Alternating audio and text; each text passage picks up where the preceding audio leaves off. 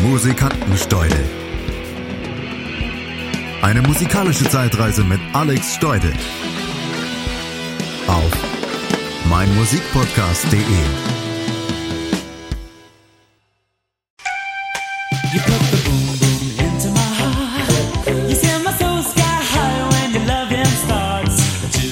Heute huldige ich George Michael. George Michael ist der Typ, für den man sich am Anfang ein bisschen schämen musste, um am Ende recht zu bekommen. Er hat mit Wham das Pop-Schnulzensingen etabliert und auf ein völlig neues Niveau gehoben. Er lebte schnell und er starb schneller. George Michael, 1963 in England als Georgios Kyriakos Panayotou geboren, als Sohn eines griechischen Restaurantbesitzers und einer Britin. Und Anfang der 80er, da startete er mit seinem früheren Schulfreund Andrew Ridgely musikalisch durch als Duo Wham. Und so erzielten sie vier Nummer 1 Platzierungen in Großbritannien. Wake Me Up, Before You Go Go und Last Christmas, noch heute Ohrwürmer.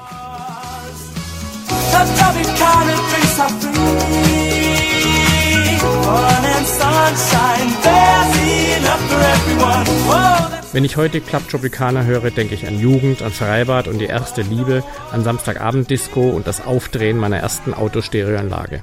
Das Donnern der Mac-Audio-Boxen in der Heckklappe meines kackgrünen Golf 1 mit vier Türen. Ich denke an Schulweg und an meine, auch wie George Michael sein wohl, Fantasien, als ich 17 war.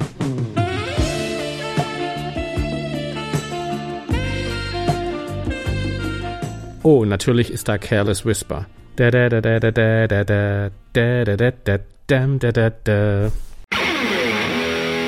Careless Whisper 1984 zunächst unter dem Namen von George Michael als Single erschien, später dann auch noch von Wham eingespielt. Denn geschrieben hatten es George und Andrew Ridgely zusammen, bereits 1981. George arbeitete damals noch als Radio-DJ und spielte an seinem letzten Arbeitstag das Demo ab. Und er war überrascht über die positive Resonanz. Eigentlich wollte er das Lied nämlich auch gar nicht selbst singen. Er hielt sich einfach nicht für talentiert genug. Aber er entschied sich zum Glück dann später um.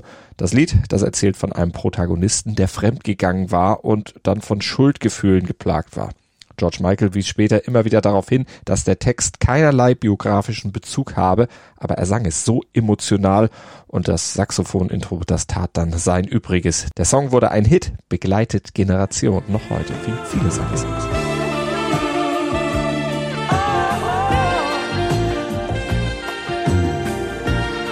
Wer nicht zu Careless Whisper einer oder insgesamt einer Handvoll Jugendlieben nachgetrauert hat, wer nicht noch im Jahr 2021 spätestens Mitte September in froher Erwartung Last Christmas vor sich hinsummt und dabei an seltsam hinfrisierte Yappies denken muss, die sinnlos durch den Schnee stapfen, der hat nie in den 80ern gelebt.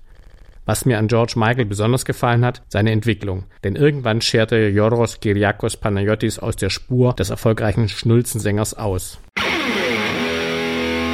Und das ging mit dem Ende von Wham 1986 los. George Michael, der startete seine Solo-Karriere, die mit dem Album Faith dann auch gleich für einen Paukenschlag und Millionenseller sorgte. Nicht alles, was er danach anpackte, fiel dann in diese Kategorie. Listen Without Prejudice blieb zum Beispiel hinter den Erwartungen zurück. George Michael fühlte sich auch dabei von seiner Plattenfirma Sony nicht genügend unterstützt. Es kam zum Zerwürfnis und sechs Jahre später dann zum Album Older, eine Sammlung von Trauerliedern, in denen er den Verlust seiner großen Liebe Anselmo Filippa verarbeitete und ein Album, das George wieder großen kommerziellen Erfolg bescherte. Sechs Songs wurden aus dem Album ausgekoppelt und schafften es binnen zwei Jahren in die britischen Top 3. Er hatte ja eigentlich schon immer auf der Überholspur gelebt, aber nein, das genügte nicht. Es musste der Grünstreifen in der Mitte sein, gleich an der Mittelleitplanke, am besten bei Tempo 250.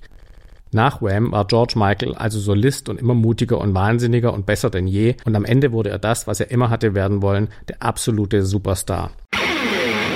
Brit Awards, American Music Awards, den MTV Europe Music Award, den MTV Video Music Award, hat er alles gewonnen, manches davon sogar mehrfach. Grammys hat er abgeräumt und er hat bis heute insgesamt über 100 Millionen Tonträger weltweit verkauft.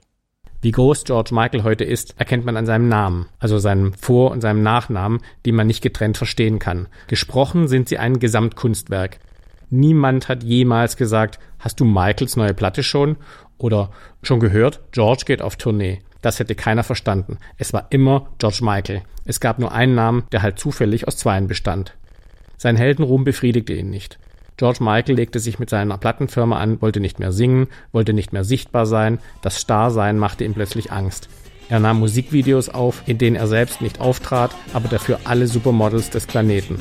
Diese Freedom nahm er sich.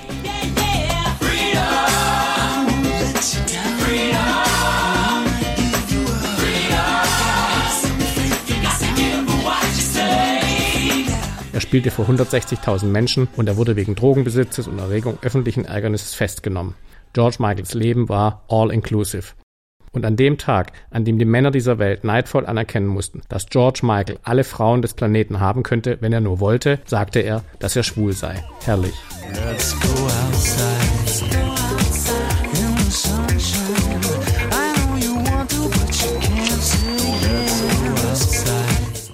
Es gibt eine großartige Doku über ihn. Er legt darin seine Sicht der Dinge dar. Sie heißt A Different Story und ich habe sie schon zweimal gesehen, weil sie so gut ist. Ich mag sie, weil er sich und sein Werk nicht ganz so ernst nimmt und nicht so staatstragend rüberkommt, wie man das in Dokus anderer Künstler vor dem Einschalten immer befürchten muss.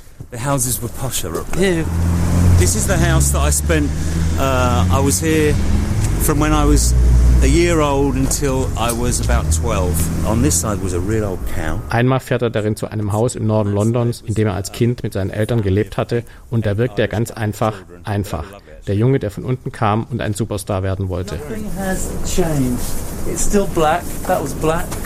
That was your bedroom. I used to sit up there. Ihr seht, ich bin nicht ganz objektiv, ich bin Fan. Ich mag seine Musik einfach viel zu sehr, sie trifft irgendwas da drin in mir. Don't Let the Sun Go Down on Me sang George Michael 1991. Gott tat ihm den Gefallen, hielt aber nicht lang genug durch. Der 25. Dezember 2016, als er überraschend schnell von uns ging, war ein Schlag. Und der Tag war, ja, sein Last Christmas.